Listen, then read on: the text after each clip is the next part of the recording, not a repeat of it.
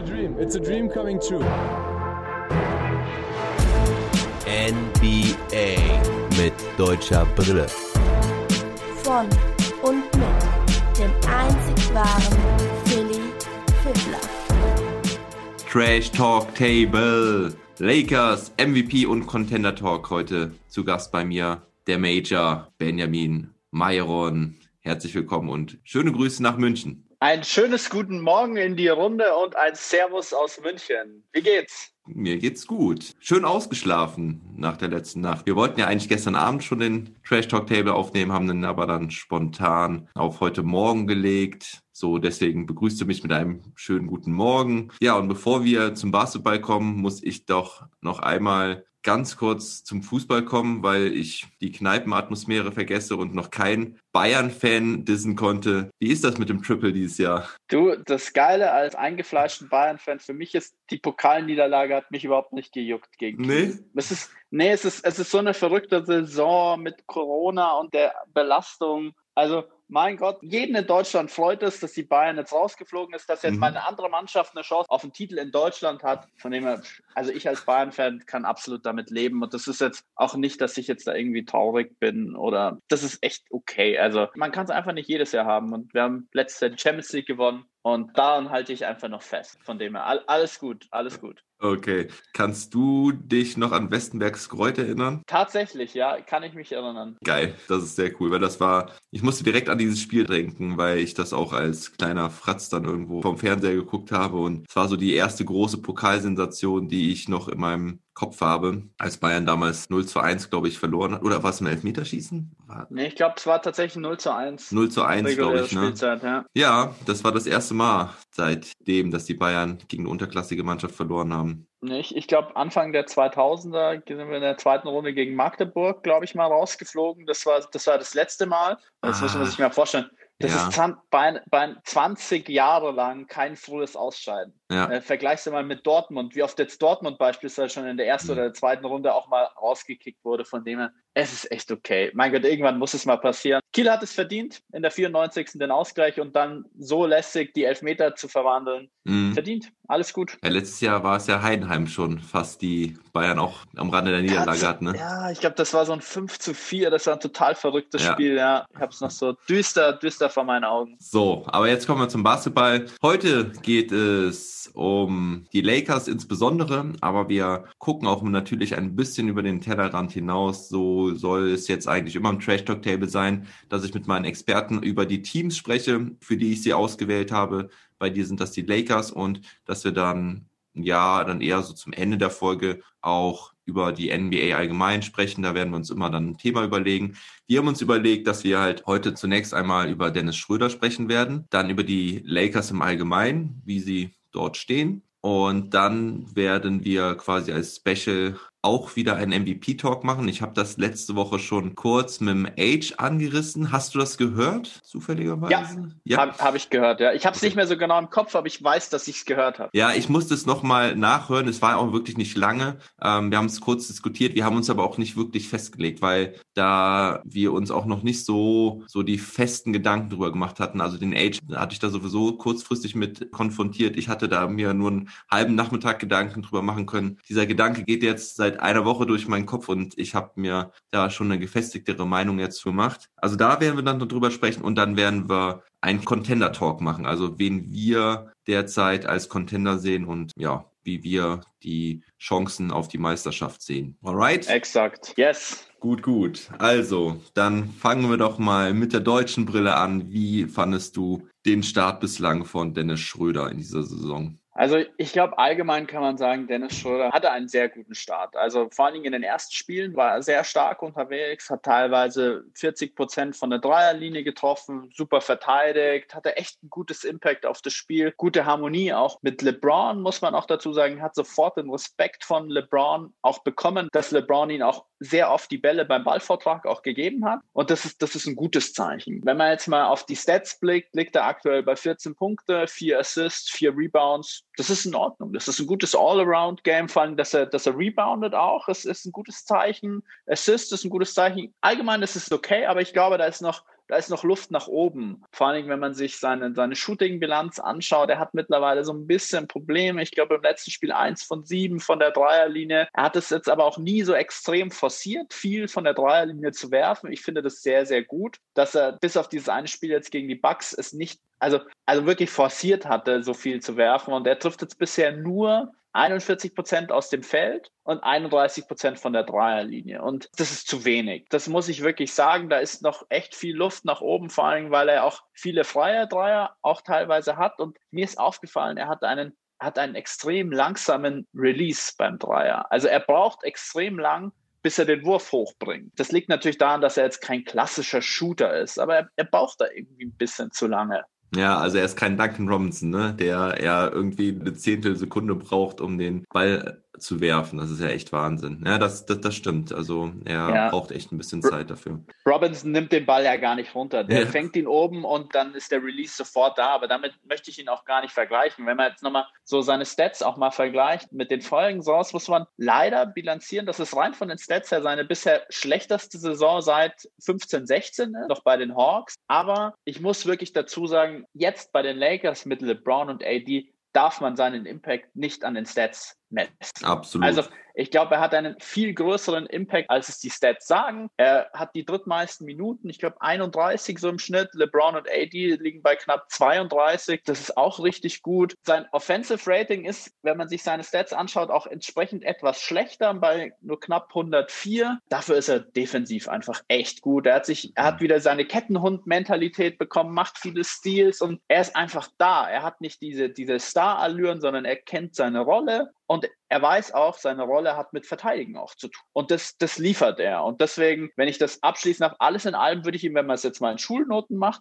würde ich ihm eine 2 minus geben. Ja, also meine Meinung dazu. Du hast vorhin das mit dem Forcieren gesagt. Da muss ich dir ein bisschen widersprechen. Also da sehe ich es ein bisschen anders. Meiner Meinung nach hat er in manchen Spielen versucht, er unbedingt zu scoren. Und auch wenn er dann halt ein bisschen kalt ist, nimmt er mir dann ein bisschen zu viele Würfe. Also ja, du hast es auch insbesondere von der Dreierlinie gesagt. Da war es gerade am Anfang auch so, dass er das dann nicht gemacht hat. Und als er dann in diesen Shooting-Slump kam, ja, ich sag mal so vor eineinhalb bis zwei Wochen, ähm, vielleicht sogar schon ein bisschen länger, da hat er dann meiner Meinung nach auch angefangen, zu oft den Wurf zu nehmen oder halt auch zum Korb zu ziehen, wo er gar nicht so die guten Möglichkeiten hatte. Also gerade jetzt waren das aber auch so Spiele wie jetzt gegen OKC zum Beispiel. Da hast du gemerkt, er wollte unbedingt scoren. Er wollte unbedingt eine, eine dicke Performance auflegen. Und da hat es mir dann zu sehr forciert. Aber am Anfang der Saison war es absolut so und das wird, glaube ich, auch sich wieder einpendeln, wenn er wieder ganz normal zu seinem Wurf kommt. Ja, und ich glaube, dass er in den Playoffs eine richtige Waffe wird,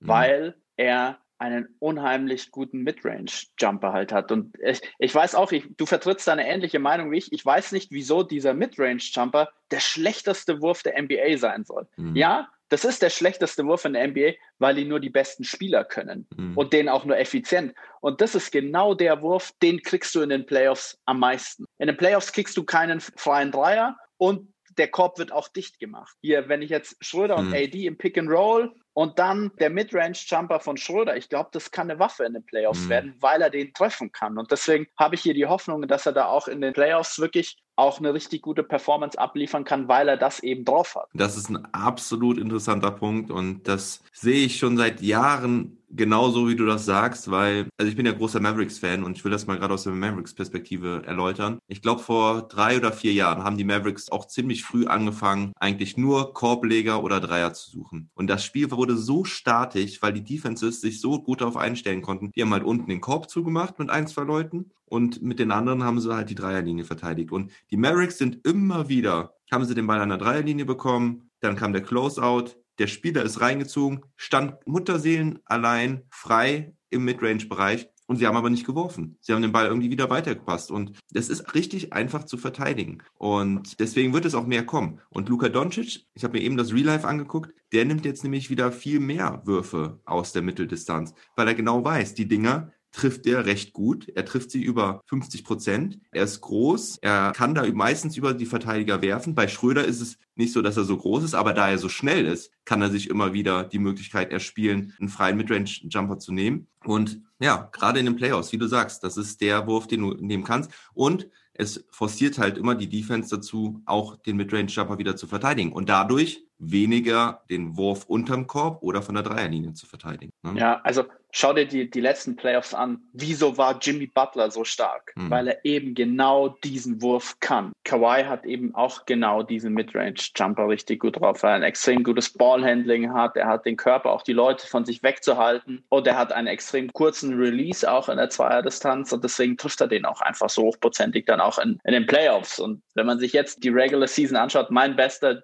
Shooter aus der Mitteldistanz, Jalen Brown. Unfassbar. Ja. Und ich glaube, der wird in den Playoffs nochmal mehr explodieren, als er es jetzt eh schon macht. Ja, absolut richtig. Jalen Brown ist ein Monster, gerade im Moment. Und ich glaube auch, dass er in den Playoffs nochmal was drauflegen kann. Ich möchte in dieser ganzen Midrange-Diskussion auch nochmal Anthony Davis nennen, weil er halt auch einfach so ein unstoppable Shot hat, wenn er aus der Mitteldistanz, aus dem Post da agiert. Er kann auch einfach über seine Gegenspieler drüber werfen, kann da so ins Face-Up gehen. Und das ist der effektivste Wurf, wenn die gegnerische Defense high, high, high, high, high Level spielt. Ja, weil dann einfacher bekommst du es eigentlich nicht, weil unterm Korb wird dicht gemacht, der Dreier wird dicht gemacht und dann brauchst du genau diese Dinger, die dir vielleicht im Durchschnitt über die Saison nicht die meisten Punkte gibt pro Possession, aber in den entscheidenden Situationen halt. Ja, und er ist halt nur effektiv, wenn du richtig gut bist. Durant auch absolut deadly Shooter aus der Midrange, aber ich traue es Schröder zu, um vielleicht den Bogen wieder zu spannen, zu ihm zurück, dass er da in den Playoffs auch echt einen Impact haben kann durch sein Spiel aus der Mitteldistanz. Und ich, ich hoffe es auch und ich glaube, dass er, dass er auch wieder besser wird.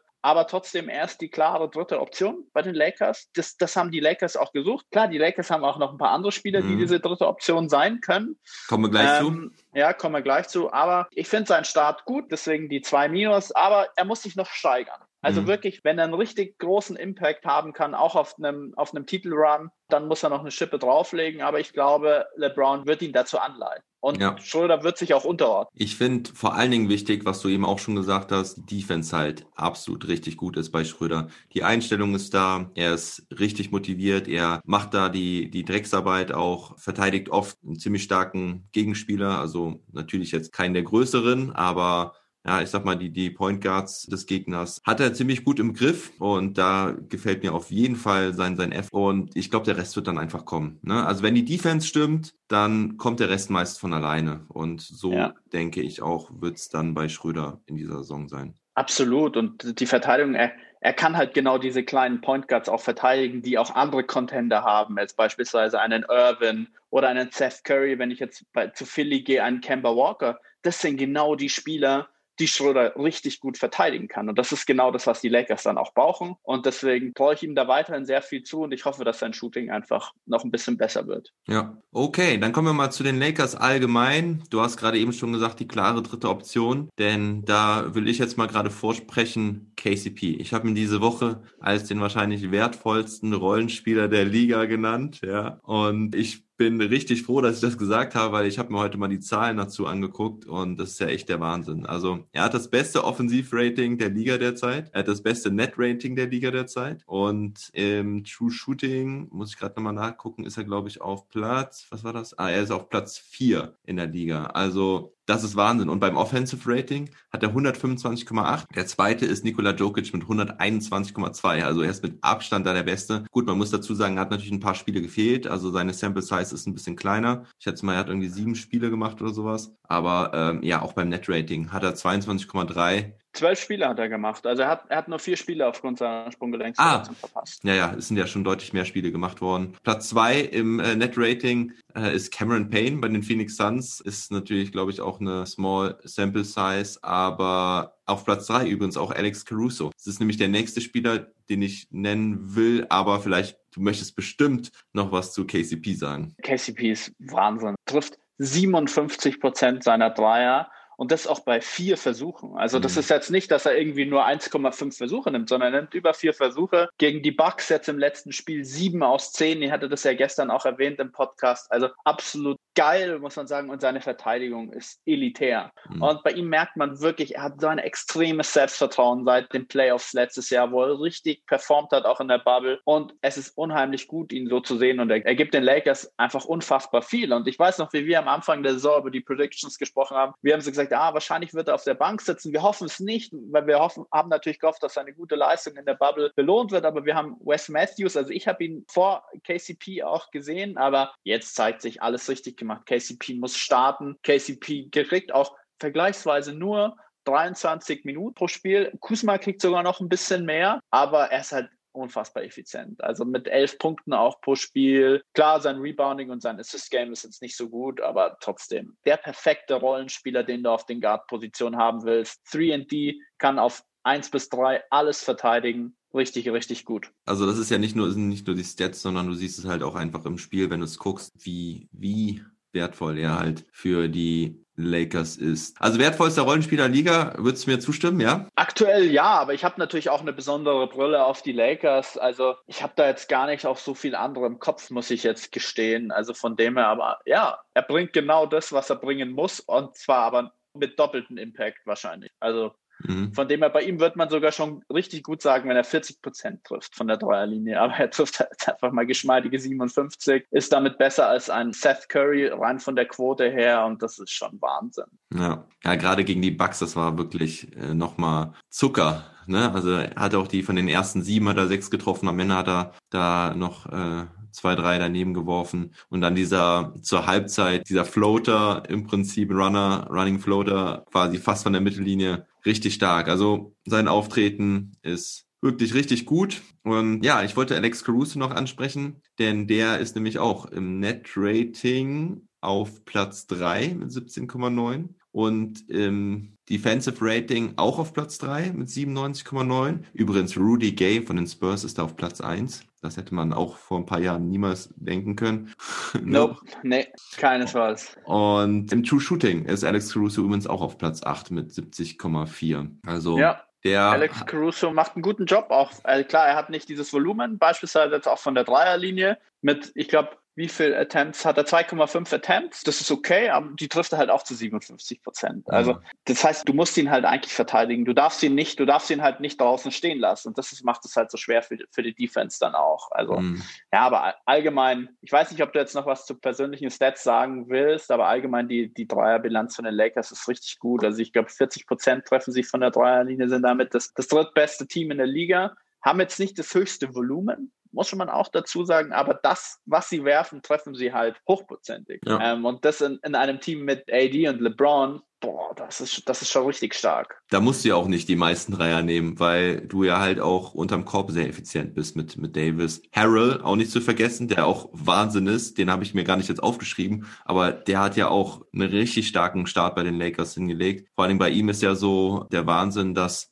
dass er sich ja jetzt diesen Jumper auch zugelegt hat, zumindest aus der, also ja, aus der Mitteldistanz. Ne? Von der Baseline. Ganz ja. viel von der Baseline ja. habe ich, hab ich letzte Saison nicht gesehen von ihm. Und das, das ist echt sehr, sehr positiv, ja. Da hat er angefangen mit, eigentlich so erst in der Bubble und den Playoffs. Er hat ja auch seinen ersten Dreier gegen die Lakers getroffen. Ach, gegen die, gegen die Mavs getroffen. Es war zwar Garbage Time, aber das war so ein, so ein Spiel, wo er, nachdem er ziemlich schlecht gespielt hatte im Spiel davor, und dann gab es einen Blowout äh, gegen die Mavericks und da hat dann Harold am Ende sogar einen Dreier reingeworfen. Das haben die Lakers-Kommentatoren äh, übrigens auch nicht auf dem Schirm, weil sie haben immer auf die Regular Season Stats geguckt. Da hat er nämlich noch gar keinen Dreier getroffen, hatte, glaube ich, irgendwie 25 verworfen oder sowas. Aber er hat sich halt einen Wurf zugelegt und halt vor, vor allen Dingen aber dieses Ding von der Baseline. Da geht er ja in Isolation und da macht er da die Turnaround-Jumper.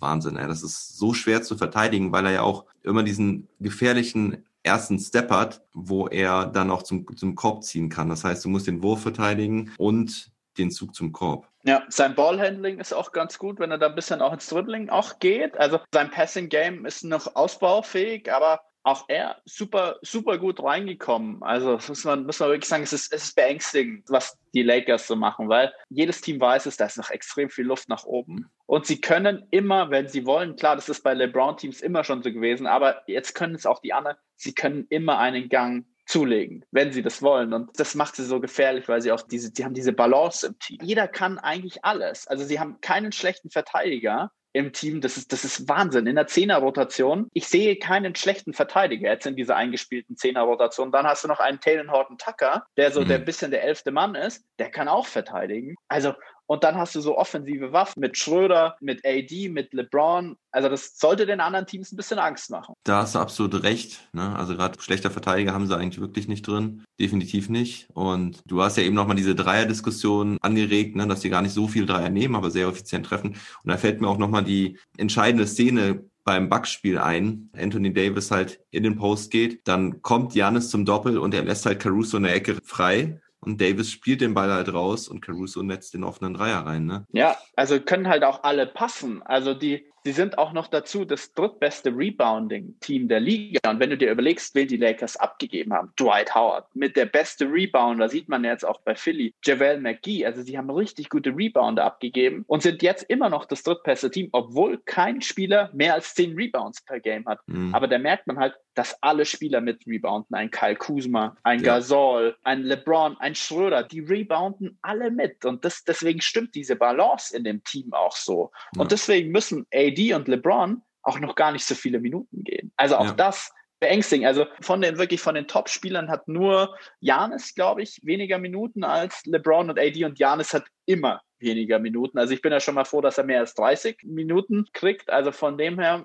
tu, muss man echt sagen, wow. Ich weiß nicht, sollen wir noch was zur Zehner-Rotation sagen, wie sie, wie sie so in, in so ein Spiel gehen? Ja, weiß nicht, was du da noch so vorbereitet hast. Ich habe eigentlich meine meisten Takes eigentlich jetzt rausgefeuert. Gerade äh, Caruso, KCP. Caruso und KCP wollte ich da nennen und hat da auch ein paar Zahlen vorbereitet. Aber ja, gerne, hau noch ein bisschen was raus. Ja, also die Starting Five ist eigentlich immer dieselbe. Also mit Schröder und KCP auf den Guard-Positionen, dann hast du, dann hast du LeBron und AD auf den Forwards und Gasol äh, dann auf Center. Wobei Gasol, glaube ich, nur 18 Minuten pro Game kriegt. Ja, ich habe aber zu Gasol interessanterweise auch gefunden, dass er auch auf Platz 4 im Offensive Rating ist mit 120,1. Was natürlich auch damit einhergeht, dass er mit LeBron und AD ziemlich viel spielt. Aber da muss man ja auch sagen, man hat ihn ja eigentlich als Defender geholt und er funktioniert aber halt trotzdem in der Offense halt so gut. Weil er das Feld breit macht. Das ist ja genau das. Er, er muss oben am Perimeter, du musst ihn verteidigen. Also, mhm. dass du kannst ihn nicht frei stehen lassen, weil sein Passing Game so gut ist und er kann den Dreier halt auch nehmen. Deswegen, du darfst ihn nicht frei stehen lassen im Vergleich zu einem, einem Dwight Howard. Den kannst du da oben wirklich, da, da kannst du zehn Meter weit weggehen oder bei einem Janis. Schau dir an, wie Janis verteidigt wird.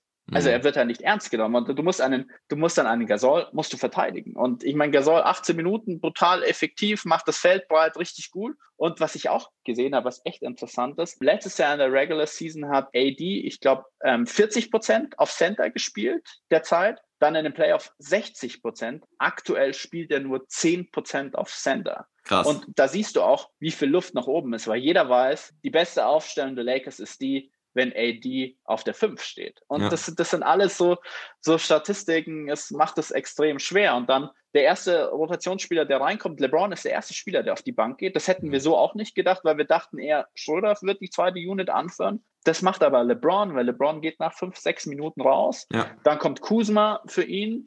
Dann die nächsten, die kommen, sind Terrell für Gasol und ich glaube Matthews für, für KCP und Schröder und AD sind sehr lange auf dem Feld, fast das gesamte erste Viertel und dann kommt LeBron wieder für Schröder. Ja. Also LeBron führt dann quasi die zweite Unit an und Markeith Morris kommt in der Regel dann für AD. Das heißt, LeBron ist sehr viel auch mit der, mit der zweiten Unit auch unterwegs. Also ja. sehr, sehr interessant. Hätten wir, glaube ich, alle so nicht gedacht, weil wir dachten hier, Montrezl Harrell und Schröder werden so ein bisschen die zweite Unit anführen. Ich würde es auch persönlich gerne noch mehr sehen, aber e extrem spannend, was die Lakers da machen. Und dann haben sie auch noch einen Talent Horton Tucker, den sie immer reinschmeißen können. Also elf richtig gute Spieler, das tiefste Team der Liga. Ja, also die Rotation gefällt mir auch richtig gut. Also das hat Frank Vogel echt gut auseinanderklabüstert. Harrell und Schröder, finde ich, spielen aber schon noch relativ viel. Also natürlich nicht immer, aber das ist schon ordentlich. Und das, die spielen auch gut zusammen, finde ich. Also das, das siehst du immer gut, dass Schröder immer wieder auch Harrell bedient. Er gibt ihm die Bälle da, wo er sie braucht. Und ja, macht auf jeden Fall Spaß, diese Rotation so zu sehen. Richtig Eine Sache, glaube ich, noch. Ja. Wenn wir über die Dreier sprechen, glaube ich, müssen wir über LeBron sprechen. Oh ja. Also, also, also es ist unfassbar. Er ist, er, ist, er ist nah dran an seinem Career High. Sein Career High habe ich rausgesucht. Saison 12, 13 bei Miami. Mhm. Ähm, da war 28 Jahre alt. Also eigentlich müsste er in seiner Prime gewesen sein, wobei seine Prime halt irgendwie nie endet. Da hat er knapp über 40 Prozent getroffen und er liegt jetzt bei knapp 40 Prozent und das bei fast sieben Versuchen mhm. pro Game und das extrem stark, wie, wie sich sein Spiel verändert hat diese Saison. Und ich habe da auch äh, zwei interessante Zahlen. Aktuell nimmt er nur elf Versuche aus dem Zweierbereich. Das ist wirklich Career Low. Und da sieht man so ein bisschen, er konserviert. Er zieht nicht mehr so oft zum Korb, weil er sich seine Kraft einteilen will. Weil wir wissen ja alle, er weiß ganz genau, wie er mit seinem Körper umgehen muss. Und er weiß ganz genau, diese Drives, die tun ihm weh, die kosten ihn Kraft. Deswegen hat er vielleicht in der kurzen Pause vor der Saison so ein bisschen seinen Fokus aufs Shooting gelegt. Und der trifft er halt einfach extrem gut. Und das ist, macht es ihm natürlich dann auch mal leichter, zum Korb zu ziehen. Und wenn er es braucht, dann macht das. Bei den Bucks jetzt war es nötig, dass er zum Korb zieht, nimmt er gleich 15 Versuche aus dem Zweierbereich. Und da, da sieht man, dass er immer wieder sein Game hin und her switchen kann und das macht ihn so extrem, extrem wertvoll, auch noch diese Saison. Das mit 36 Jahren, er hat jedes Spiel bisher gespielt. Wir alle dachten, er nimmt sich vielleicht nach den Christmas Games direkt nochmal eine kurze Pause. Er spielt jedes Spiel 16 von 16 Spielen. Er tritt immer an, knapp über 30 Minuten. Das ist gut, dass er noch nicht so viele Minuten gehen muss. Aber auch da also ich kann meinen Hut vor LeBron nur ziehen, wie clever und intelligent er spielt und dazu dieses Skillset. Es ist unfassbar. Ja, bist du schon im MVP-Talk? ja, wahrscheinlich geht es schon, geht's schon so ein bisschen über, ja.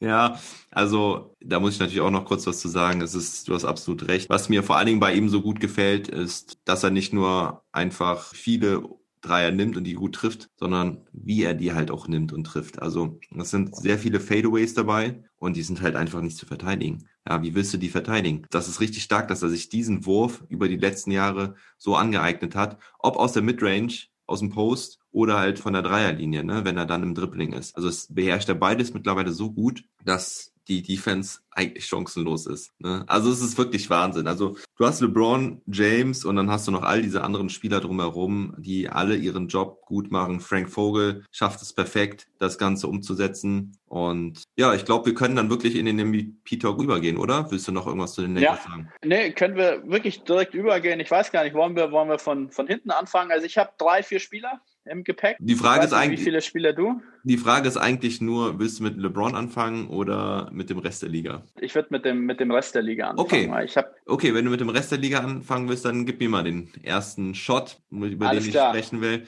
Dann versuchen wir mal so ein bisschen das Feld von hinten aufzuräumen. Ich möchte an der Stelle direkt mal mit Joel Embiid anfangen, den ich hier in die Konversation einbringen möchte, weil die Sixers machen allgemein einen richtig guten Job und Embiid macht einen richtig guten Job. Die Sixers stehen, ich weiß jetzt gar nicht, nicht auf Platz eins, aber irgendwo, Doch. oder? Doch, die sind auf Platz die eins seit, die, seit Die Sixers sind Erster. Ja. Nee, waren schon, waren schon äh, vor dem, also jetzt nach dem ersten Spiel gegen Boston, sind also elf aus fünf, glaube ich, sind sie und die, und die Sixers waren auch schon vor der Nacht, jetzt waren sie auf Platz eins im Osten. Ah, okay.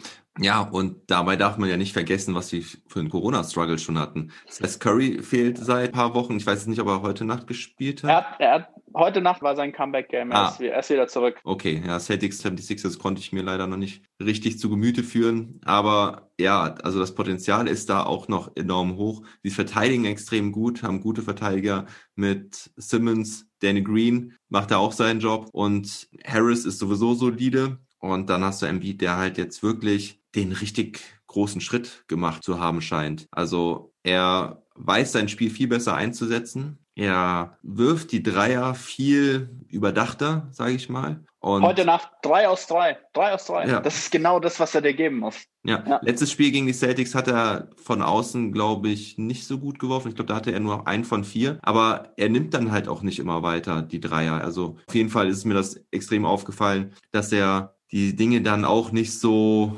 forciert, weil er meint, er ist ja ein Dreipunkt werfender Center, er kann das auch und er rotzt dann immer weiter drauf. Er verlässt sich darauf, was er halt wirklich kann. Und das ist halt vor allen Dingen unter, unterm Korb. Und da ist er eigentlich nicht zu stoppen. Also wer soll ihn stoppen, wenn er richtig gut in Form ist? Ja, also Anthony Davis, ähm, ja, kann da nicht so ganz mit der Masse, glaube ich, gegenhalten gegen, gegen einen Beat. Ne? Jokic mhm. ist ja sowieso nicht der begnadeteste Verteidiger, hat zumindest den Körper, den er irgendwie dagegen halten kann, ist auch im 1 gegen 1 dieses Jahr deutlich besser. Ne? Äh, Jokic werden wir ja auf jeden Fall auch gleich noch drüber sprechen. Aber ähm, Embiid ist für mich so ein kleiner Geheimfavorit, wenn die 76ers das wirklich weiter so hinbekommen. Und ich sehe es im Moment nicht, dass sie da irgendwo abfallen. Weil sie haben jetzt schon ihre erste personalbedingte Krise gemeistert ja, weil sie einfach so wenig Spieler zur Verfügung hatten und sie stehen immer noch auf Platz 1 im Osten. Also Hut ab. Und Embiid hat halt einen großen Anteil daran. Ja, sehe ich ganz ähnlich. Ich weiß gar nicht, hast, hast, du, hast du Platz 1 bis 3 gerankt oder ist Embiid jetzt Platz 3 bei dir aktuell oder, oder wie, wie hast du es eingeteilt? Ich habe sie tatsächlich nicht gerankt, aber ich kann das relativ schnell machen. Und ich, ha, ich habe gerankt. Du kannst okay. es dir auch noch kurz überlegen, dann kann ich meinen Case zu Embiid noch vervollständigen.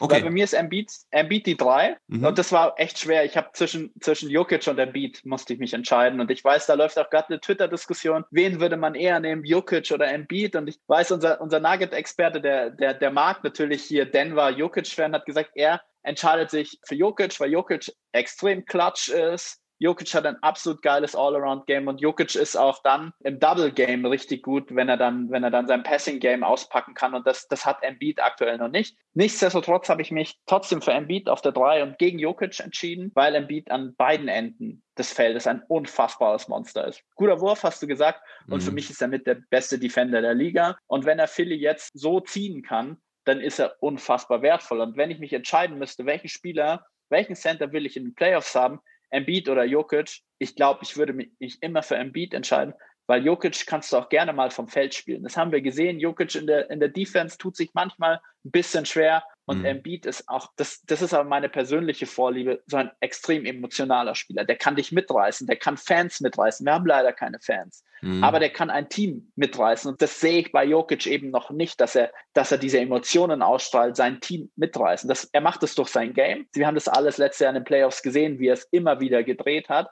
Aber mir gefällt es von der Ausstrahlung von, von Embiid, gefällt es mir ja. persönlich besser, weil ich ich, ich mag dieses, diese Emotionen, die gehören beim Basketball irgendwie mit rein und die hat Jokic nicht. Aber Jokic ist Klatsch. Also man, ja. es war extrem eng, aber ich habe mich dann dafür entschieden, wen hätte ich gerne in den Playoffs als Center in meinem Team. Und da würde ich, glaube ich, in den Playoffs würde ich Embiid immer den Vorzug geben. Ich habe diese Diskussion auch gesehen und musste auch erst drüber nachdenken, deswegen konnte ich noch nicht direkt irgendwie was dazu kommentieren. Aber wenn ich dich jetzt richtig verstanden habe, hast du Embiid auf drei und Jokic ja quasi auf vier. Ist das richtig? Ja, exakt, exakt. Okay. Okay, und ich ähm, würde es sogar so machen, dass ich Jokic auf Platz drei sehe, weil er halt einfach im Moment ein Triple-Double auflegt noch. Also es ist erst bei 25,1 Punkten, 11,4 Rebounds, 10 Assists, trifft 35,4 Prozent der Dreier, 57,3 Prozent aus dem Feld insgesamt. Und er hat auch noch das beste Player Efficiency Rating der Liga. Und zwar hat er da 31,8 und an Platz zwei ist Joel Embiid mit 30,86 ja. auch in den letzten Tagen äh, nochmal deutlich gestiegen. Und deswegen ist für mich Embiid auf Platz zwei und Jokic auf Platz drei. Und äh, ich kann mir dann denken, wen du auf Platz zwei hast. Go ja, on. dann nimm den Take.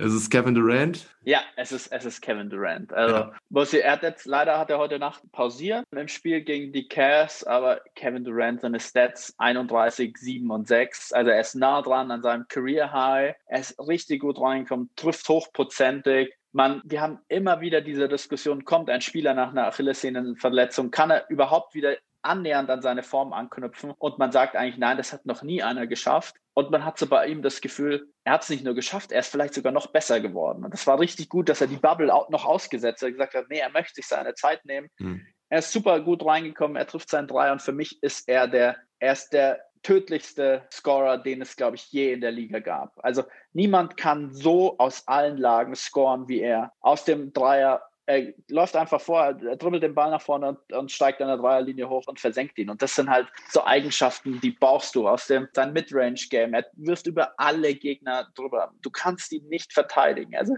ich glaube, selbst AD und Janis werden sich schwer tun, ihn zu verteidigen. Dann sein Drive ist noch extrem gut. Er hat immer noch diese Athletik, aber ich mache seinen Case auch daran fest. Aktuell hat er diesen Case, aber ich mache seinen MVP-Case auch daran fest. Er muss die Nets zu einem Team machen. Das ist für mich seine Aufgabe. Das ist nicht mhm. die Aufgabe von Harden oder Urban, sondern das ist die Aufgabe von Durant, weil er ist der beste Spieler dieses Teams an beiden mhm. Enden. Und er muss sie auf Platz 1 oder Platz 2 in der, in der Eastern Conference führen, damit er einen realistischen Case hat für den MVP. Ich glaube es aktuell noch nicht, um mal diesen Contender Talk vorzugreifen, aber er hat dieses Narrativ, glaube ich, auch auf seiner Seite. Kommt aus der Verletzung zurück, dann trifft er so gut und also, weil da geht es ja auch viel bei der MVP mal um dieses Narrativ und genau wegen dieses Narrativs wird Janis nicht MVP. Janis kann die Saison machen, was er will. Ich glaube, er könnte, selbst wenn er den Dreier zu 38 Prozent trifft, würde er nicht MVP werden. Stell dich jetzt mal so als steile These in den Raum.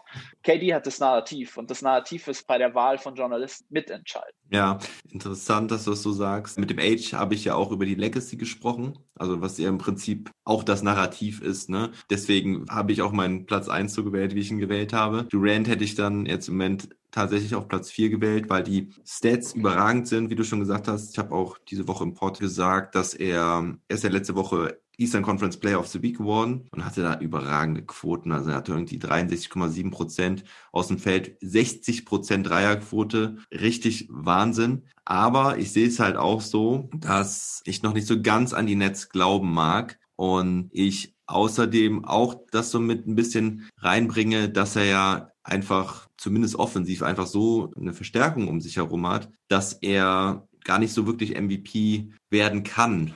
Die Frage ist ja auch immer, wie bewertest du den MVP? Und der Age sagt zum Beispiel auch immer, du kannst kein MVP sein, wenn du einen Top-5-Player neben dir noch hast, weil man es dann gar nicht richtig messen kann, weil du halt in so einem Superteam spielst. Das Argument sehe ich halt bei Kevin Durant halt auch immer im Moment gegen ihn sprechen. Und ich glaube halt, dass die Nets noch so ein bisschen strugglen werden über die Saison. Ja, sie haben jetzt die ersten beiden Spiele gegen die Cavs verloren. Gut, Kevin Durant war jetzt heute nicht dabei, aber trotzdem, ich sehe es noch ein bisschen problematisch. Du hast einfach drei balldominante Spieler da, wobei Durant sich, glaube ich, noch so am ehesten zurücknehmen würde, obwohl er, wie du sagst, eigentlich der tödlichste Scorer der Liga ist. Und Harden, ja, macht dann so eher ein bisschen den Point Guard. Irving sehe ich dann, glaube ich, als größtes Problem da noch. Und da mal wirklich von den Off-Court-Issues abgesehen, dass er einfach eigentlich der Spieler ist, der am wenigsten auf den Ball verzichten kann. Und wobei er eigentlich auch ein guter Spot-Up-Shooter ist. Ne? Deswegen könnte es funktionieren, wenn Irving aber eher so die, Rolle als Off-Ball-Scorer annimmt. Und ich glaube, das könnte halt problematisch sein. Er wollte ja Anfang der Saison, hat er schon zu Durant gesagt, dass er irgendwie seine acht Post-Ups pro Spiel haben will. Wir hatten drüber gesprochen, ja. oder? Ja, ja, also, aber all das, was Kyrie außerhalb des Feldes sagt, das höre ich mir gar nicht mehr an. Ich nehme das nicht für voll. Ich will ihn ballen sehen aus Ende. Also mhm. deswegen, und ich glaube, ich glaube, das offensive Spiel wird nicht das Problem von Brooklyn sein. Ich glaube, mhm. sie, sie, sie werden die beste Offensive der Liga haben. Es geht um die Defensive bei Brooklyn, glaube mhm. ich. Da müssen sie dran ansetzen, die zu verbessern. Aber ich glaube, da, da können wir nochmal ganz kurz im Contender Talk drüber sprechen. Ja. So, Jetzt genau. bin ich gespannt, wen du auf der Eins hast. Ja, ich habe LeBron James auch da, ja. weil da mir nämlich wirklich genau der Punkt reinkommt, Legacy und Narrativ, wie du es genannt hast. Denn LeBron James spielt jetzt seit Jahren wieder überragend. Und wann war er das letzte Mal MVP, weißt du es? Regular Season 14, 15? 13. 13, ja. Ich wusste, dass es lang her ist, ja. ja mit den Miami Heat noch. Also ja. er ist 2009 und 2010 mit den Cavaliers MVP geworden und 2012 und 2013. Und er hat im Prinzip nochmal einen MVP-Award verdient. Ne? Er hat jetzt vier. Und wenn nicht jetzt, wann dann? Ne? Also er spielt überragend, er leitet das Team, er führt das Team an, er wird es wahrscheinlich auf Platz eins führen der Liga. Wenn er das macht, wenn die Lakers auf Platz eins kommen, dann ist mir eigentlich alles andere egal. Dann entscheiden für mich auch nicht die Zahlen. Dann ist er für mich der MVP dieses Jahres. Ja, ich bin, bin ganz bei dir. Seine Stats aktuell 24, 8 und 8. Ich glaube, da ist sowohl bei Assist und Punkten noch ein bisschen Luft nach oben, aber er muss es einfach so halten. Also ich glaube, er muss sein Game genauso halten. Jetzt wird der Spielplan bei LA auch ein bisschen schwerer und wenn er das so durchzieht, hat er den perfekten Case, weil für mich ist dieses most valuable. Du musst der wertvollste Spieler sein und wertvoll hat für mich nicht nur was mit Stats zu tun, sondern wie du dich auf dem Feld, wie du als Anführer vorangehst. Und wenn ich das jetzt mal mit einem, einem Doncic vergleiche. Doncic ist vom Skillset unfassbar. Aber er ist noch kein Anführer, weil er noch nicht diese, diese Mentality hat, sein Team mitreißen zu können. Er ist noch zu viel mit anderen Dingen beschäftigt, mit den Refs und hier meckern, da meckern. Und das ist, ja. Ja, okay, da muss ich natürlich kurz sagen, das hat er natürlich vielleicht auch gerne von LeBron James abgeguckt, ne? Das Dementieren mit den Refs. Klar, aber aber LeBron hat sofort wieder seinen Fokus. Das ist so, bei, bei Luca merkst du, das beschäftigt ihn. Dann im nächsten Angriff fragt er immer noch den Ref, wieso hast du das nicht gepfiffen? LeBron, eine kurze fragende Geste an den Ref und dann geht's weiter. Und das ist erst, erst ein Anführer. Er macht alle anderen besser. Und das ist so für mich, dass er hat dieses Spiel unter kompletter Kontrolle. Er leitet dieses gesamte Team. Er ist der Coach. Er macht alles. Und das ist mein, mein Narrativ zu wertvoll. Und mhm. das, das, das kann aktuell kein anderer Spieler in der Liga kann es so bringen wie LeBron und dieses Narrativ 36 Jahre alt. Also er wird in zwei Jahren wird er der, der All-Time-Scoring-Leader sein, wenn er so weitermacht. Und du musst ihm dieses Jahr, wenn er so weitermacht, den, den MVP einfach geben, weil das, das wäre die Krönung seiner, seiner Legacy, die aber noch nicht zu Ende ist. Weil ich glaube nicht, dass die Kurve großartig nach unten gehen wird. Weil ich glaube, das haben wir vor zwei Jahren schon gedacht. Aber er hält sie konstant oben. Und auch das wertvoll. Ja, ganz kurzer Take dazu noch. Übrigens, die meisten MVPs hat Kareem Abdul-Jabbar mit sechs. Er hatte drei bei den Lakers und drei bei den Bucks geholt in den 70er Jahren und den letzten 1980. Bill Russell mit fünf und Michael Jordan übrigens auch mit fünf. Also LeBron James würde dann mit auf Platz zwei gehen, neben Bill Russell und Michael Jordan. Und das hätte er, denke ich, auf jeden Fall auch verdient. Ich muss aber auch hier jetzt gerade nochmal Luka Doncic ein bisschen verteidigen oder beziehungsweise das Ganze mal in Relation sehen. Luka Doncic ist einfach erst fucking 21. Ne? Ja. Das ist Wahnsinn. Ja. Ähm, du hast nicht ganz unrecht mit den Liederqualitäten, aber ja, er ist halt 21. Und da sag mir mal irgendeinen anderen Spieler, der sein Team so wie er es jetzt gemacht mit 21 angeführt hat. Ne? Also von der Leistung her und auch als als Leader, ja, also er ist halt der Leader des Teams und natürlich kannst du das nicht so mit 21 machen wie mit 36 sowieso nicht. Und da bin ich noch gespannt, wo da die Reise hingeht für Doncic, weil ich es gibt keinen vergleichbaren Spieler aktuell. Also mit mit mit Doncic 21, dieses Skillset. Also ich erinnere mich letztens an eine Aktion von ihm im, im Fast Break, hier das Behind the Back Dribbling und dann noch dieser Behind the Back Pass ja. und so. Es ist Wahnsinn, was für eine Spielintelligenz und aber auch dazu er ist nicht fit. Also er ist halt einfach nicht fit. Er hat in der, in der, in der Preseason hat er geschlafen. Und auch das gehört zu Most Valuable dazu. Du musst fit zurückkommen. Wenn du der Anführer dieses Teams bist, alle anderen schauen zu dir hoch. Ja. Und da, da ist er noch nicht so weit. Aber ich glaube, er wird so weit sein. Und mein Take ist jetzt hier auch, ich, ich glaube, Luca wird mindestens zwei bis drei MVPs in seiner Karriere sammeln. Alles andere wird mich, glaube ich, sehr überraschen. Ja, das sehe ich genauso. Ich meine, es ist immer natürlich schwer vorherzusagen. Du weißt nie, was mit Verletzungen passiert. Ne? Das ist immer die große Frage, weil er hat ja auch einfach eine absolut hohe Usage Rate, ähm, die höchste der Liga. Wenn ich mich nicht täusche, warte, ich glaube, ich habe es doch eben gesehen. Ähm, ja, hatte er äh, vor Janis, Mitchell und LeBron im Übrigen. Und Kevin Durant ist auf Platz 5 und da kann natürlich immer was passieren. Ne? Er wird sehr hart angegangen in der Zone. Er hat im Moment 26,8 Punkte, 10 Rebounds und 9,6 Assists, 45,4 Prozent aus dem Feld, 28, 28,4 Prozent Dreier. Das ist im Moment sein Problem. Aber ja, es ist Wahnsinn, was er abliefert und er konzentriert sich ja auch nicht so auf die Stats, das muss man ja auch dazu sagen. Ne? Also er, ja. er guckt immer, was sein Team braucht und hatte letzte Nacht ja auch fast wieder ein Triple-Double, hat ihm ein Rebound gefehlt. Also ja. Russell Westbrook hätte sich das auf jeden Fall noch geholt. Ja, klar, weil Russell Westbrook hätte gesagt, wechsel mich noch nicht aus, ich will noch diesen einen Rebound sammeln. Ja. Das, das, hat Doncic nicht. Und deswegen gibt Rick Carla ihm, hat ihm ja auch von Anfang an den Ball gegeben. Das ist vielleicht, was man noch abschließend dazu sagen. Rick Carla mag eigentlich keine Rookies, aber er hat Doncic gedraftet und er hat sofort gesagt, hier ist der Ball, du bist meine klare Nummer eins und das in seiner ersten NBA-Saison, ich glaube als 18-, 19-Jähriger. Und das zeigt allein schon, was für ein, was für ein Skillset er hat. Aber er muss es noch schaffen, von seinem Körper her game ready zu sein. Und da kann er sich bei LeBron eine Scheibe abschneiden. Ja, und ich glaube, das wird er auch. Irgendwann wird ihn Fortnite auch nicht mehr so in den Bann ziehen, glaube ich.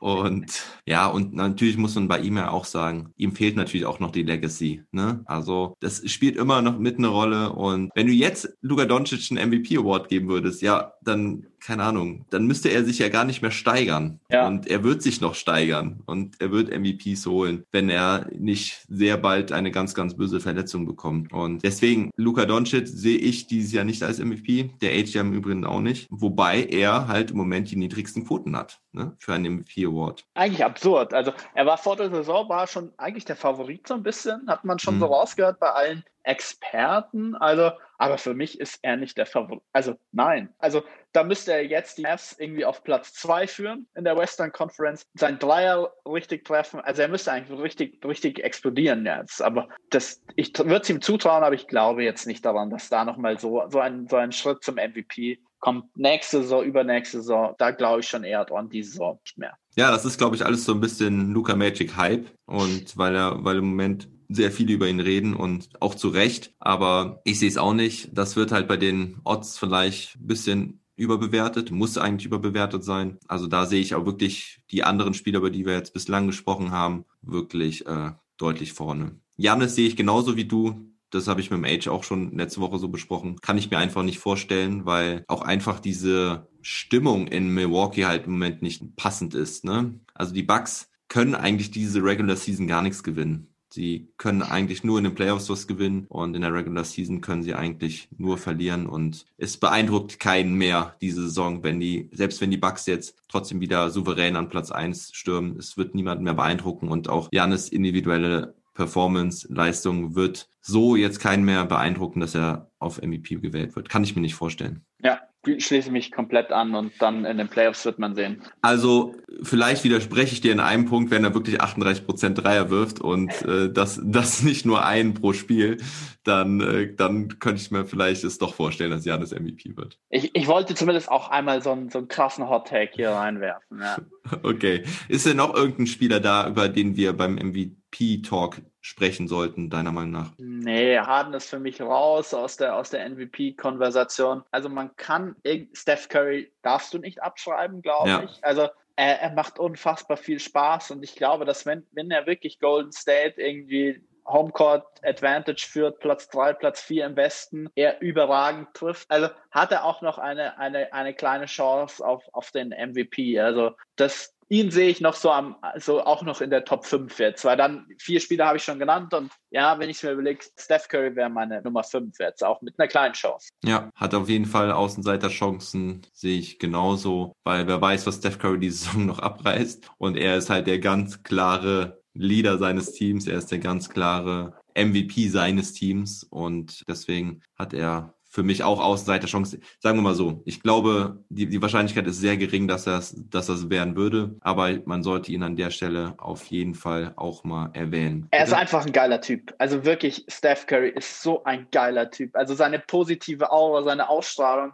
und er ist halt einfach ein Zocker, er ist ein Baller. Also ein bisschen wie, also ähnlich wie Kyrie, es macht so Spaß, diesen Spielern zuzusehen. Und, mhm. und ich, dieses 62-Punkte-Spiel, ich hatte echt ein bisschen Gänsehaut, muss ich sagen. Es war Wahnsinn. Und das kann halt nur er. Und deswegen hat er auch ähm, seine Berechtigung in der MVP-Konversation. Ja, wir hatten letzte Woche noch über Jason Tatum kurz gesprochen, aber ich glaube, das können wir auch damit abschließen, dass vielleicht genauso wie mit Lillard und den Trailblazers, dass die halt wirklich eine überragende Saison als Team spielen müssten, damit die eine Chance haben, oder? Ja, und die, und die Trailblazers haben gerade solche Verletzungsprobleme mit Nurkic und, und McCallum. Also für mich ist da, und Lillard hatte auch keinen guten Start. Ähm, CJ McCallum war der bessere Spieler bei Portland. Ja. Ich, mein, mein Take vor der Saison war auch Lillard MVP, muss ich, muss ich echt gestehen. Ich dachte, ja. er wird richtig explodieren, weil, weil Portland echt ein gutes Team. Eigentlich hatte er rein nominell, aber jetzt durch die Verletzungen sehe ich sie nicht mal mehr im Contender-Kreis im Westen. Ja, Paul George wird auch immer wieder mal genannt, weil er einen richtig guten Start hatte. Gut, Kawhi Leonard ist, ja, ist glaube ich auch ein bisschen washed jetzt für die Saison. Da kommt dann auch wieder diese schlechte Saison aus der, aus, aus dem Vorjahr irgendwie, also aus den Playoffs äh, mit rein. Ja, also ich mag die beiden, jetzt, das sind nicht meine Lieblingsspieler, weil das sind keine Leader, das sind keine Anführer, das sind kein Team, die du, die du eigentlich so in einem emotionalen Konstrukt haben willst, der die Leute anleiten. Und deswegen haben sie für mich in der MVP-Diskussion auch nichts verloren, auch wenn George von der Dreierlinie unfassbar heiß ist die Saison, echt gutes Shooting-Game hat. Aber das für mich hat es das, was sie liefern, nichts mit einem MVP zu tun. Ja, ich will das Ganze abschließen, dass ich einfach nochmal die Odds nenne, die ja im Prinzip einen neutralen Wert, wie die Buchmacher es sehen. Da ist halt Luka Doncic auf Platz eins mit relativ großem Abstand. Durant hat jetzt Antetokounmpo so ein bisschen auf Platz zwei abgelöst. Die sind aber sehr nah beieinander. Also Antetokounmpo war noch auf Platz zwei. Jetzt ist Kevin Durant. Janis auf drei. Jokic auf Platz 4, LeBron James auf Platz 5, gleich mit Joel Embiid und dann kommt Steph Curry. Das ist so, ja, die erste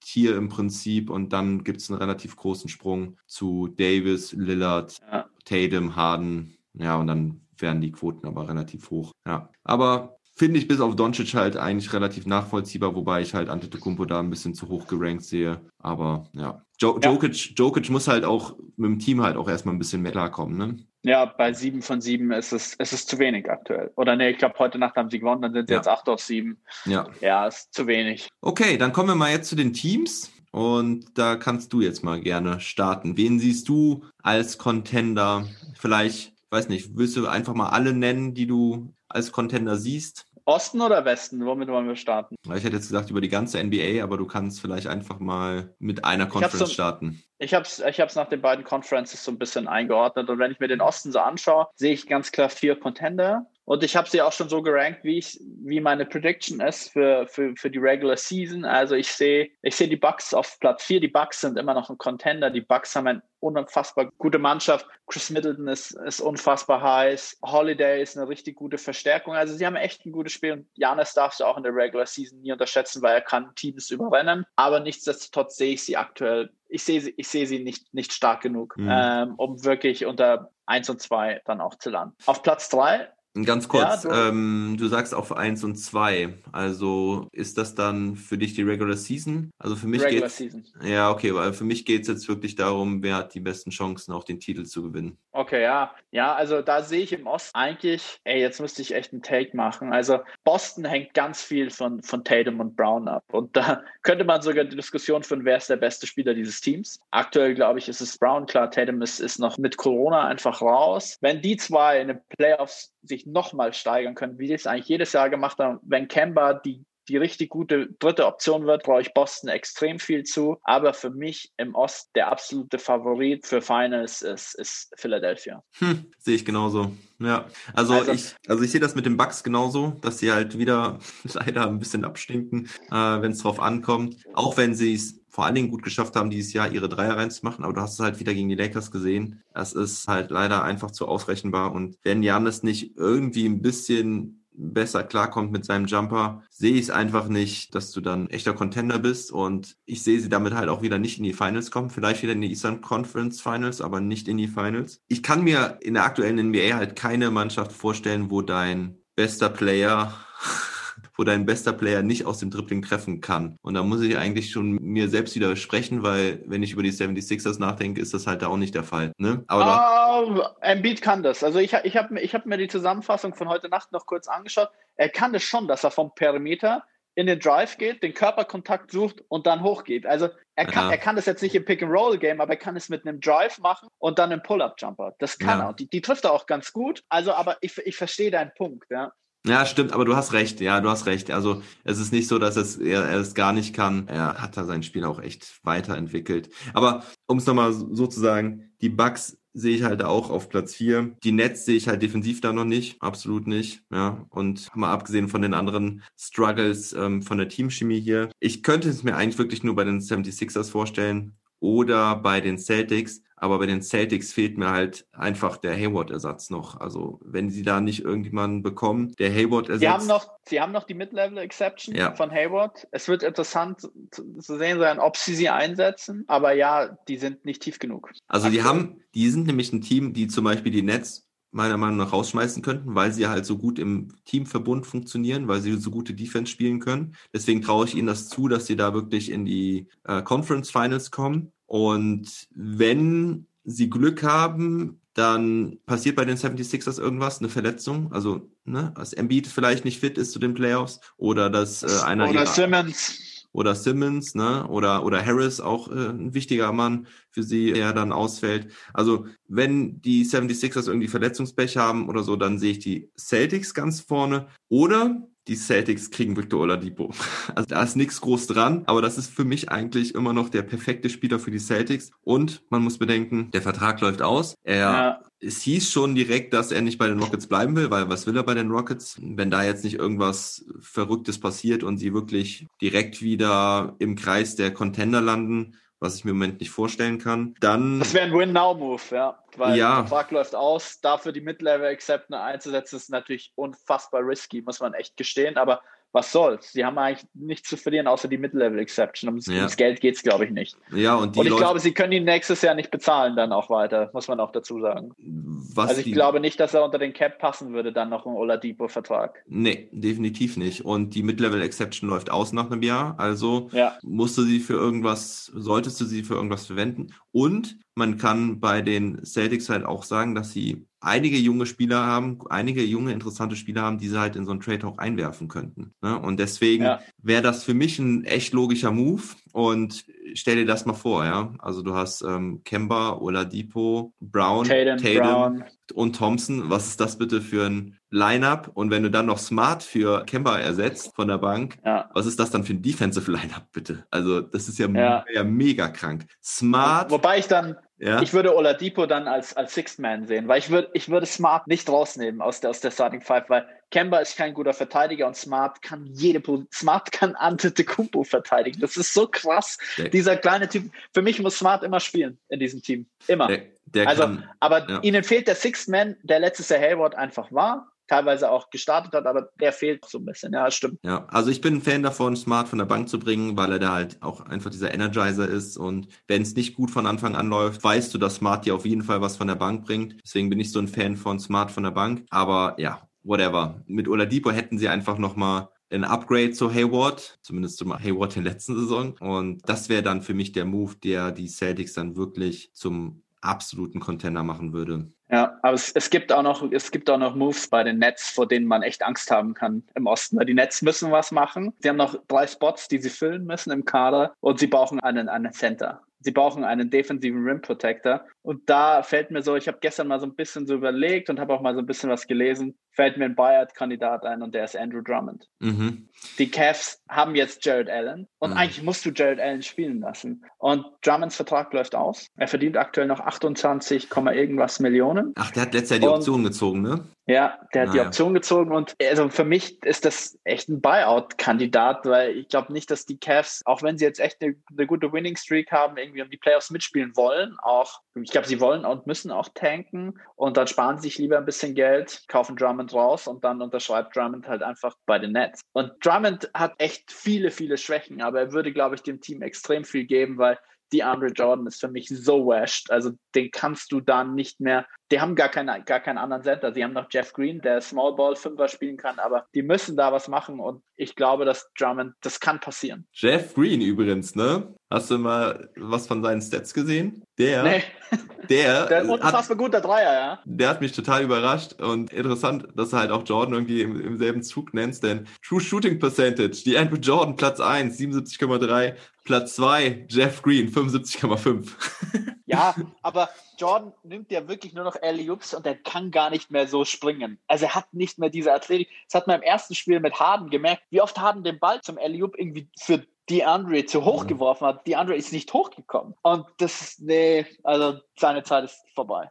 Ja, also ich sehe es nicht so ganz so, so übel mit die Andrew Jordan, wobei er auch im Turnover Percentage übrigens auf Platz zwei liegt mit 26,17 hinter Hotdog Nerlens Noel mit 26,98. ähm, aber, und das ist wieder interessant, weil man, ne, ich habe hier diese Seite auf mit den äh, Advanced Stats und auf Platz eins im Rebound Percentage ganz klar Andrew Drummond. 24 Prozent der Rebounds holt er. Er holt 35,8 Prozent der defensiven Rebounds, 12,9 Prozent der offensiven Rebounds. Das ist so bockstark. Er ist so ein krasser ja. Rebounder. Und ja, ich, ich habe wirklich tatsächlich auch schon bei dem Trade dran gedacht, als dann halt Allen zu den Cavs ist, dachte ich auch, okay, Allen und Drummond, das kann ja nicht sein. Da müssen ja eigentlich Drummond weggeben. Ich meine, letztes Jahr haben sie auch schon mit Thompson und Drummond gespielt. Das war ja auch schon total crazy. Wobei Thompson natürlich jetzt nicht so krass interessant war für viele Teams wie Drummond. Also ich könnte es mir auch gut vorstellen, weil ich dann auch direkt gedacht habe, okay, Drummond, wo würde er denn hinpassen? Ja. ja. zu den Nets. Also warum hat man nicht direkt einen Trade gemacht mit Drummond zusammen? Aber das ging natürlich nicht. Ne? Und man muss auch dazu sagen, ich habe es jetzt von heute Nacht nicht, nicht gesehen, aber im ersten Spiel Nets gegen, gegen die Cavs war ähm, bei den Cavs Allen in der Crunch Time auf der 5, Drummond ja. auf der Bank. Ja. Und das ist, das ist für mich schon so ein Zeichen, auf welchen Spieler gesetzt wird. Allen ist 22 Jahre alt, ein unfassbar guter Defensivspieler, um den musst du jetzt versuchen, das Team aufzubauen. Du, also deswegen, ein Drummond hat für mich da bei den Cavs nichts mehr verloren. Und dann haben sie auch noch Joel McGee auch noch. Also mhm. du musst eigentlich da, und sicher haben sie noch einen anderen Center, den ich jetzt gar nicht auf dem Schirm habe, auch noch da im Team, beziehungsweise im Roster. Und ich finde, sie müssen schauen, dass sie Drummond loswerden. Weil wenn er in der Crunch-Time nicht spielt, wird er ein Problem fürs Team. Ja, und er kostet halt echt viel Geld. Was, warum sollen sie 28 das? Millionen, also für einen Rebounder. Ja. Also klar, er geht, er geht noch oft in den Post, aber das ist nicht, das ist nicht sein Spiel. Ja, also finde ich auch super interessant, könnte, könnte gut passieren und generell, da werden noch einige Ringhuren nach Brooklyn gehen. Also sie haben die perfekte Situation dafür, sie haben ein paar Roster-Spots frei. Da wollen ganz sicherlich einige jetzt mit dabei sein, neben Harden, Irving und Durant, wobei ich halt auch schon so ne, das, das Problem auch sehe, ey, wie viel, wie viel Spielanteile und wie viel Bälle kriegen die dann überhaupt noch? Ne? Und ich finde diese Diskussion so, muss ich echt gestehen, ich möchte dir nicht widersprechen, aber ich finde diese Diskussion um die Bälle so ein bisschen müßig, weil ich finde, das Offensivspiel sah gut aus. Auch mit, mit Harden und Durant. Klar, das Two-Man-Game war noch nicht so da, aber ich finde, es sah eigentlich ganz, ganz gut aus in der Offensive. Und ich glaube, dass dass Harden und Durant werden da nicht das Problem sein und Kyrie ist unfassbar streaky. Also auch heute Nacht wieder. Also der kommt zurück nach sieben Spielen, wo er, was weiß ich war wo, und er trifft einfach richtig gut. Also deswegen, also ich, ich glaube, die Offensive wird nicht das Problem sein. Steve Nash ist ein unfassbar guter Communicator. Dann Harden hat die Anthony auch noch im Coaching-Staff, auch noch, der sein, sein Mann bei, bei Houston war, dem er vertraut. Also ich glaube, da wird offensiv was richtig Gutes entstehen und ich glaube, es wird diese Diskussion, gibt es genug Bälle für die Nets, die würde es nicht geben. Es wird eher die Diskussion geben, können die Nets Defense spielen. Ja. Und das können sie aktuell noch nicht, weil ihnen da noch die Roster-Spots dazu fehlen. Also für mich aktuell sieben Mann, die, die da in der Rotation sind. Ja, also ich will das auch gar nicht mal so sehr auf den Ball beziehen. Das habe ich vielleicht ein bisschen falsch ausgedrückt, sondern eher auf die mentale Geschichte,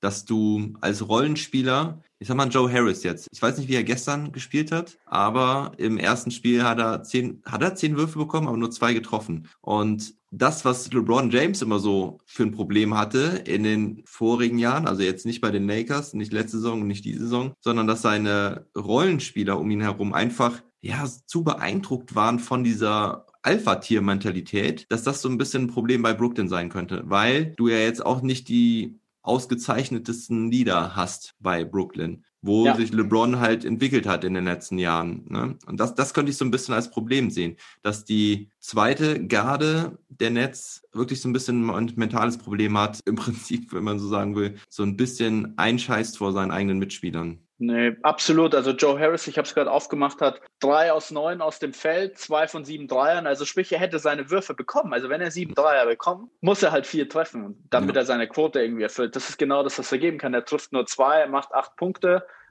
Sein Plus minus minus 18, das schlechteste im Team. Mhm. Ja, aber Harden hat auch nur letzte Nacht 14 Würfe genommen.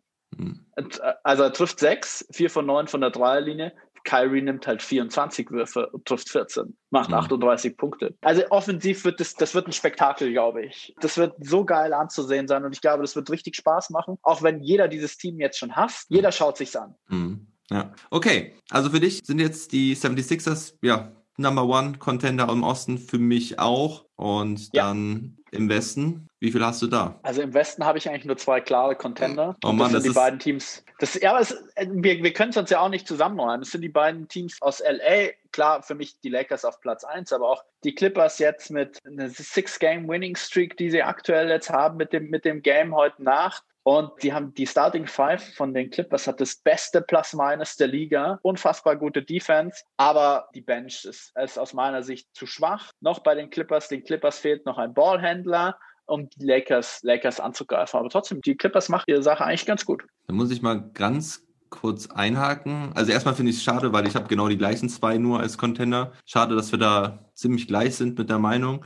Ähm, ich will ja immer hier so ein bisschen Battle im Podcast haben, aber sehe halt auch nichts anderes. Wo ich ein bisschen einhaken muss, da bin ich aber auch nicht so richtig drin bei den Clippers. Aber ich habe irgendwie sowas mitbekommen von wegen, dass die Defense gar nicht so gut sein soll bei den Clippers. Ja, wenn du, wenn du das gesamte Team anschaust. Aber dann, ich habe mir die Starting Five mal angeschaut und die ist richtig gut, die Defense. Okay. Von, von der, von der Lineup. Dann, wenn die Bank kommt, dann wird die Defense echt schlecht. Aber die Starting Five verteidigt richtig gut, wobei Kawhi rein von der Optik her nicht gut verteidigt, aber seine Stats sind eigentlich ganz gut. Aber das muss man differenziert betrachten von der Starting Five und dem gesamten Roster. Also du siehst wirklich, wenn die, wenn die Bank kommt, bricht die Defense ein. Ja, also ich habe dieses Jahr nur ein Spiel von den Clippers gesehen bislang und das war das gegen die Mavs.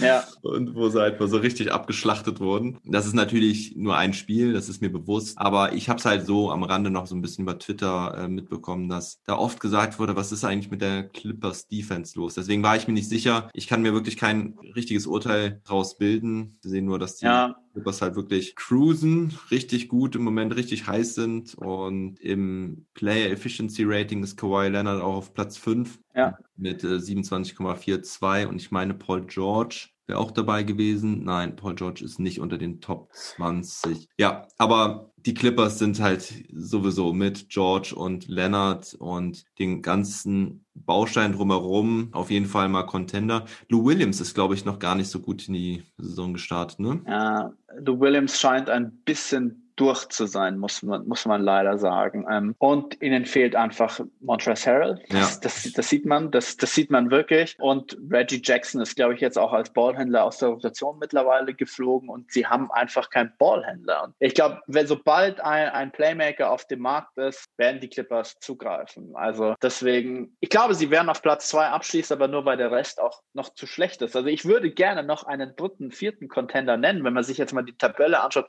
Utah auf Platz 3 mit 11 und 4. Ja. Aber ich schaue mir bei Utah immer an, das Team. Gibt es da einen Spieler, der wirklich der beste Spieler eines Meisterschaftsteams sein kann? Und da muss man halt sagen, ist Donovan Mitchell die Nummer 1 eines Contenders? Und ich sage nein. Donovan Mitchell wäre ein unfassbar guter zweiter Mann. Hm. Aber er hat, auch wenn er letztes Jahr in den Playoffs sein Game gegen Jamal Murray, ich glaube, wir werden es alle noch im Kopf haben, wie er mhm. da, wie sie sich duelliert haben. Aber für mich ist Donovan Mitchell keine erste Option in einem Team, das, das einen Ring holen will. Das sehe ich das, anders. Das, ja, dann haben wir doch jetzt endlich mal was zur also, Konversation. Also ich sehe die Utah Jazz insgesamt nicht stark genug, um den Ring der Contender aufzunehmen. Aber ich sehe Donovan Mitchell in ein bis drei Jahren vielleicht da anknüpfen, wenn die Jazz es schaffen, noch eine ordentliche Bank hinzuzuzaubern. Weil sie haben eine wahnsinnig gute Starting Five. Wenn du jetzt Ingels da noch mit reinrechnest, die sind echt super, die Jungs, ja. Also Conley, Mitchell, Ingels, Bogdanovic und Gobert. Aber dann fällt es halt komplett ab bei mir. Das ist einfach zu wenig. Auch wenn du in den Playoffs natürlich nicht so viel mit deiner Bank spielst. Und ich sehe Donovan Mitchell, das, was ich vorhin so meinte, mit du brauchst jemanden, der aus dem Dribbling treffen kann. Das ist halt für mich Donovan Mitchell, der wirklich übernehmen kann, dem das Ding in die Hand geben kannst und der dir Punkte besorgt. Egal wie. Ja. Von der Dreierlinie, beim Zug zum Korb, aus dem Midrange oder halt auch Playmaking machen kann. Da sehe ich halt ja, Donovan Mitchell. Und er ist richtig geil. Also er ist wirklich echt, ich will ihn nicht schlecht reden. Also er ist für mich einer der besten Spieler der Liga. Also er ist für mich unter den Top 20 der Liga, aber nicht die Nummer 1 eines Meisterschaftsteams. Ähnlich wie, vielleicht ist auch ein krasses Thema, Bradley Beal wäre für mich auch nicht die Nummer 1 Option in einem ja. wirklichen Contender. Das wären die besten zweiten Optionen auf Guard-Positionen, die man sich wünschen kann, aber keine erste Option. Ja. Weil sie nicht diese, diese Leader-Mental, ja, ich habe das, ja, ich habe es gesehen, diese ja. mit Shaq. Also Shaq ist absurd so. Und, und, und hier dann steht Donovan Mitchell da, ja, alright, ja. ja. ist schon so geil. Ja, ich, ich, ich versuche einfach jedes Jahr besser zu werden und ich glaube, das habe ich bisher auch geschafft. Aber ja, danke. Ja. Äh, Shaq, Shaq ist echt durch. Also ganz kurz zur Erklärung, Shaquille O'Neal hat gesagt, dass er während des Spiels gesagt hat, dass er Donovan Mitchell gut findet und ihn liebt, aber er bei ihm nicht erkennen kann, dass er das nächste Level erreichen kann und zum Contender werden kann und ich krieg's ja nicht mehr so hundertprozentig hin. Ja, also es geht, es geht in die, es geht genau in die Richtung, ja. dass er eben, dass er eben nicht den, den, den letzten Schritt zum Superstar halt machen wird. Ja. Das ist schon so lustig. Mann, oh Mann, ey. Ja, also Shaq und auch Barkley, ne? Also, die machen es ja mittlerweile, finden es ja alle lustig, dass sie keine Spieler mehr kennen. Also, ne, da gibt's ja auch immer dieses lustige Spiel, dass Barkley ja mit irgendwelchen Spielern konfrontiert wird, in denen er das Team dazu nennen will und die Spieler meistens überhaupt nicht kennt. Lustigerweise diese Woche auch nochmal diesen diese Szene gesehen, wo Shaq auch Thais nicht kennt, als er in den Playoffs gespielt hat. Ja, da hat irgendwie Thais ein gutes Spiel gegen die Raptors gemacht und dann sagt Shaq, wer ist das? Ich kenne ihn nicht. Und er ist halt die ganze Saison Starting Center gewesen bei den Celtics. Naja, aber das ist vielleicht ein anderes Thema für einen anderen Podcast. Auf jeden Fall ist es so. Ich sehe auch, halt auch keinen weiteren Contender da. Denver struggled diese Saison und ja, Dallas Mavericks sind noch nicht so weit. Wobei ich denen tatsächlich noch ein bisschen Außenseiterchancen einräume, weil wenn die Mavericks richtig gut zueinander finden, wenn sie alle fit sind, ist es halt auch ein krasses Team. Ich meine, schau an, die haben Dorian Finney-Smith, Maxi Kleber, Josh Richardson und Dwight Powell jetzt fast zwei ja. Wochen nicht zur Verfügung gehabt. Und ey, Porzingis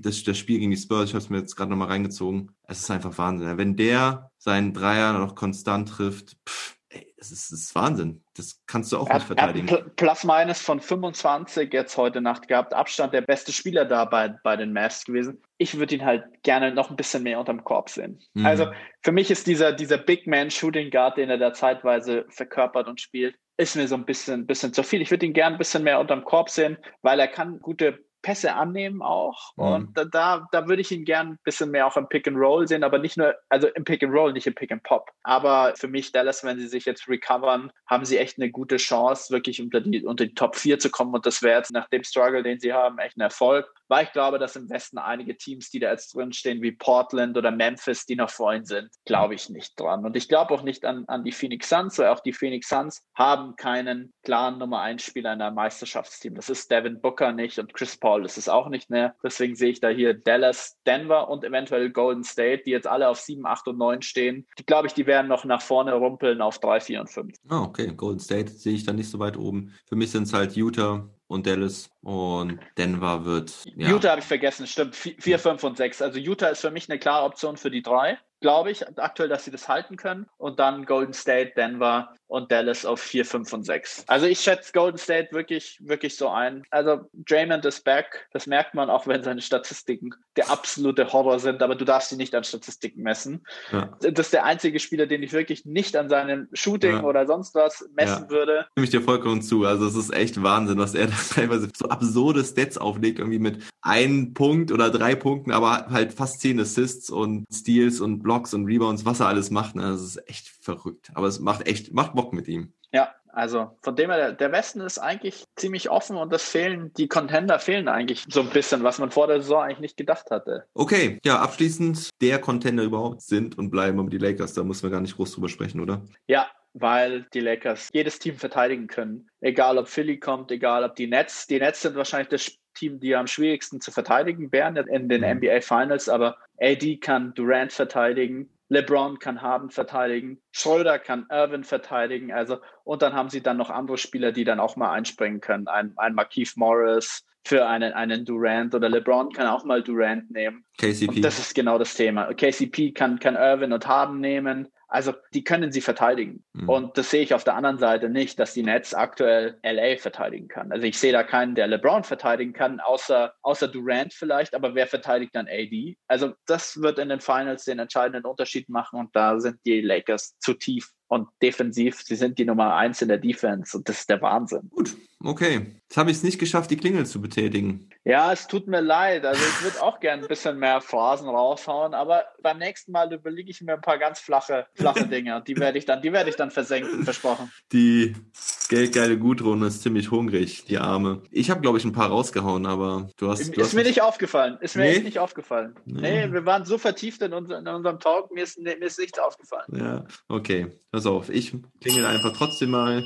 werfen ein, ein Euro für den guten Zweck ein und ja, das nächste Mal Das ist doch ein schöner Abschluss. Das, das nächste Mal bereitest du wirklich dann schön was vor. Ein schön, ein, da, da bereitest du einen schönen Take vor in einer schönen Phrase. So will ich das hören. Will okay, do. Benny, vielen lieben Dank. Ich wünsche dir noch einen schönen Samstag. Hast du noch NBA auf dem Plan für dieses Wochenende? Ich habe um ehrlich zu sein, ich habe so viel gearbeitet jetzt diese Woche, dass ich diese Woche auch gar nicht so viel gesehen habe und ich konnte noch gar nicht auf, auf den Spielplan gucken. Ich weiß, dass irgendein Spiel am Sonntag irgendwie jetzt von 9 auf 19 Uhr vorgeschoben wurde. Das ist natürlich NBA Sundays ist, ist Pflicht, aber keine Ahnung, was, was, heute, was heute Abend noch so läuft. Aber ich werde mir auf jeden Fall ein paar Spiele reinziehen, da ich diese Woche ein bisschen was, bisschen was verpasst habe. Ja, also heute Abend äh, steht nichts mehr auf dem Programm, also zumindest nicht in den frühen Abendstunden. Und morgen sehe ich gerade, ist es eigentlich nur Toronto gegen Indiana um 19 Uhr und um, um 10 spielen die Clippers gegen, gegen die Thunder. Ja. Das sind, das sind die, die Spieler, die zu Deutsch sind. Ja, die werde ich mir, die werde ich mir beide, beide reinziehen, ja.